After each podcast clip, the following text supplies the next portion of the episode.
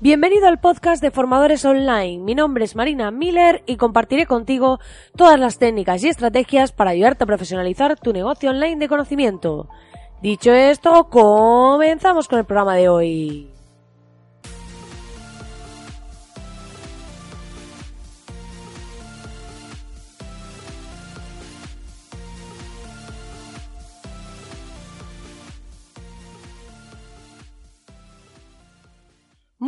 Muy buenos días, muy buenos días, querido oyente. Ya estamos aquí a martes 26 de marzo. Y como ya sabéis, empezamos el fin de semana pasado la primavera, que ayer se me olvidó de decirlo. Y cada vez, pues, eh, vamos viendo cómo ese calorcito va llegando. Aunque hoy, por ejemplo, en Madrid hace un poco frío polar ártico. No sé qué ha pasado, supongo que ha nevado. No sé. Ya se va notando los, este ambiente primaveral, los arbolitos con flores y demás, la gente, la actitud, porque de algún modo cuando llega la primavera, aunque a veces genera un poco de sonolencia inicial, es cierto que eh, parece que estamos todos como, no sé, más enérgicos, ¿no? A mí por lo menos me pasa, a pesar de yo ser una enérgica de la vida, pero es cierto que lo noto especialmente en primavera. Así que motivo más que suficiente para ponernos a tope con nuestros proyectos y demás, para sacarlos adelante con la máxima energía, ilusión y ganas. Dicho esto, si aún no lo has hecho todavía, ya sabes que puedes entrar en www.marinamiller.es para acceder a la Academia de Formadores Online, donde vas a poder disfrutar de un montón de vídeo masterclasses sobre estrategia y diseño para aprender a vender tu propio contenido online. Así que de momento es gratis y no sé hasta cuándo lo será, por lo que te invito a que vayas, te suscribas y accedas a todo este contenido. Y además estoy preparando una lista VIP, ¿vale? En la que os voy a dar cositas interesantes, os voy a dar contenido de mucho valor para vosotros. Y eh, me gustaría pues que estuvieses ahí, que no os perdáis nada de nada. A ver, eh, hoy vamos a hablar de un tema, ya sacando un poco de esta CTA, de, de, que te apuntes a la academia, ¿no? Que es cuánto cobrar online. ¿Por qué? Porque me encuentro cada día con personas que, clientes que me preguntan, pues, a qué precio poner un taller, a qué precio poner, pues, algún producto o servicio, e incluso yo misma he pasado por distintas fases en este sentido.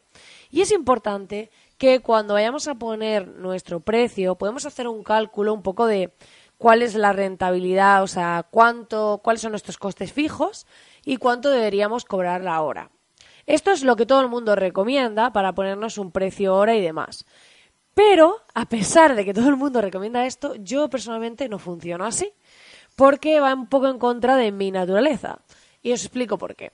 Ha habido veces que según el servicio pues me han invitado a una formación o algo y mi precio por hora ha sido altísimo. Hay fundaciones, o sea, hay una fundación que me contrata a veces para temas de formación y demás y eh, el precio por hora no tiene nada que ver con lo que yo cobro por hora, eh, bueno, eh, por hora orientativo, ¿vale?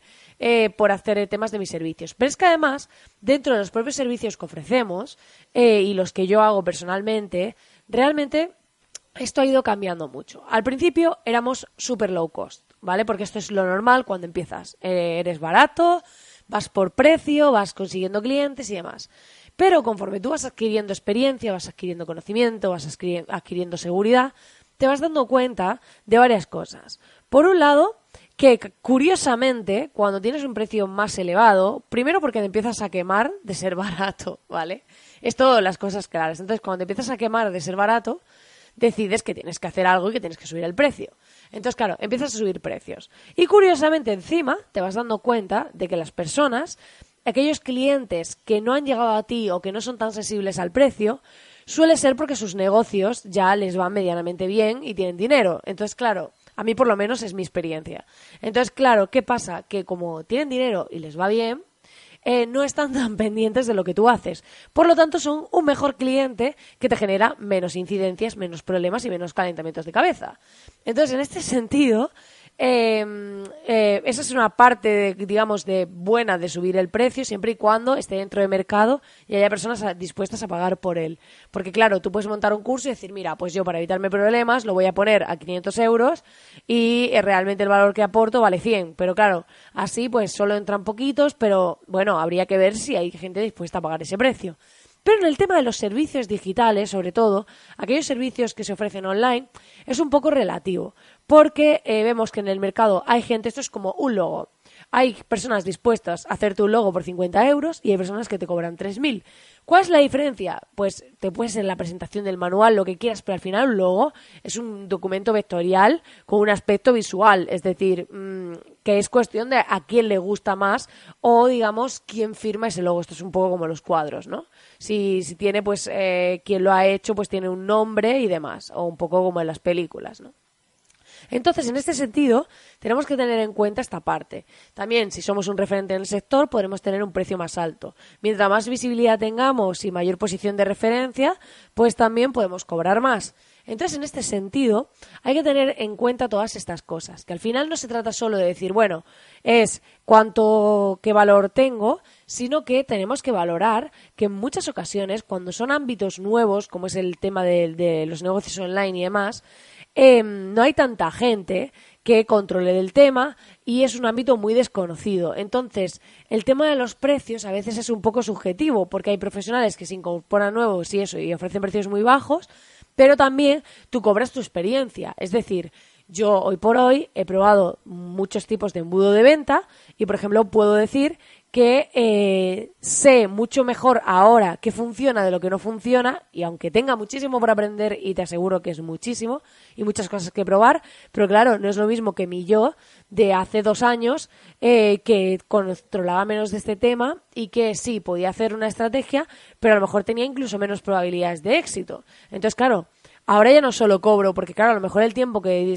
tiro a montarlo, incluso ahora es menor. Que esa es la clave de lo que no me gusta el de cobrar por hora. Porque es cierto que lo que hacen muchas personas es, vale, pues ahora soy más bueno, subo mi precio hora y así tengo una referencia. Sí, pero por otro lado, eh, yo es que no, me no me termino de sentir cómoda con esa fórmula. Entonces, pero sí que creo que por otro lado dices, vale, pero es que yo puedo tardar, cada vez tardo menos, cada vez soy más rápida, cada vez soy más eficiente, entonces claro, no puedo cobrar lo mismo que cobraba, o sea, por hacer, o sea, si encima tardo menos en hacer una cosa y sé hacerla mejor, obviamente no voy a cobrar lo mismo por una hora. Pero claro, esa subida de precio por hora, a lo mejor el valor percibido es incluso mayor de lo que yo podría cobrar por esa hora. O es que si no, el coste por hora sería excesivo. Incluso habría algunos servicios, que es un poco lo que a mí me pasa, que claro, en un servicio sí tiene sentido por el valor que tiene, a lo mejor que ese incremento por ese conocimiento sea bastante con respecto a lo que yo cobraba inicialmente, pero en otros, pues claro, dices, es que no puedo ponerlo a lo que vale mi precio hora por hacer ese trabajo, porque realmente no es tanto el valor que se aporta. Es como si dices, pues voy a hacer una, eh, ¿qué te digo? Una creatividad, unas creatividades nuevas para una campaña de publicidad que, bueno, que al final es hacer las imágenes y cambiarlas y, o poner eh, subtítulos a unos vídeos o lo que sea. Y claro, y decir, no, es que mi precio por hora es eh, X, es 200 euros. Dices, claro, es que por hacer unas cuantas creatividades es excesivo. Por eso esta fórmula no me termina de encajar, porque depende del servicio. Para mí es muy relativo en función del servicio, porque no considero que lo pueda generalizar, porque claro, no aporto el mismo valor cuando hago eso que si de repente estoy dando una formación a un grupo de personas en las que le estoy dando claves estratégicas. Entonces, claro, el precio por hora no puede ser el mismo que haciendo ese otro trabajo. No sé si me explico. Entonces, para mí, la fórmula óptima es que tengamos en cuenta, por un lado, cuál es el precio de mercado, cuáles son nuestros costes para que nos salga a cuenta y demás. Y por último, tener en cuenta, pues, eh, cuál es el valor percibido, lo que aportas al cliente y también tener en cuenta eh, qué tiempo te ha costado llevar ahí, hasta ahí. Esto es como, mi padre cuenta siempre una anécdota, ¿vale? Él tenía un taller mecánico y entonces lo que hacía es que llegaba un cliente y a lo mejor él tardaba en un minuto, un par de minutos, cinco minutos, no sé, en arreglarle un, un tema. Y entonces el cliente le decía, son dos mil pesetas. Y el cliente le decía, eh, pero es que, ¿cómo me vas a cobrar dos mil pesetas por hacer un trabajo de, de tres minutos? Dice, no, es que yo no le estoy cobrando a usted por esos tres minutos, sino por todas las horas, años y tiempo que yo llevo dedicados para saber hacer esto en dos minutos.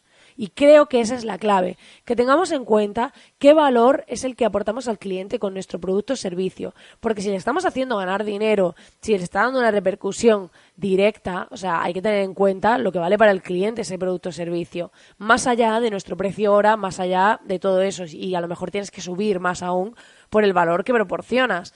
Entonces, tenemos que tener en cuenta ese equilibrio y encontrar nuestra propia fórmula. Esto de los precios, como vemos, es un poco, y bueno, bastante subjetivo, y cada maestrillo tiene un poco su librillo. En mi caso, quería compartir con vosotros cómo lo hago yo, eh, cuáles son un poco los factores clave por los que decido la estrategia de pricing y bueno, y me encantaría recibir vuestro feedback y que me comentéis en iBox, en iTunes y demás, o por email, bueno, en iTunes porque no se puede escribir, pero eh, que me pongáis eh, por comentarios, por cualquier lugar, que me vayáis poniendo, pues, qué opináis sobre este tema, cómo calculáis vosotros vuestro precio hora o vuestras tarifas y estaré encantadísima de recibir vuestros comentarios. Dicho esto, desearos que tengáis un feliz martes, que lo paséis genial esta semana, que vayáis con esa energía y con esas ganas de sacar vuestro proyecto, vuestro negocio, vuestra academia adelante. Agradeceros como siempre que estéis ahí al otro lado, porque sin vosotros esto no tendría sentido y me anima muchísimo recibir vuestros comentarios, saber que hay personas ahí cada día escuchándome al otro lado y agradecidísima por ello. Lo dicho, que tengáis un feliz martes y nos vemos mañana.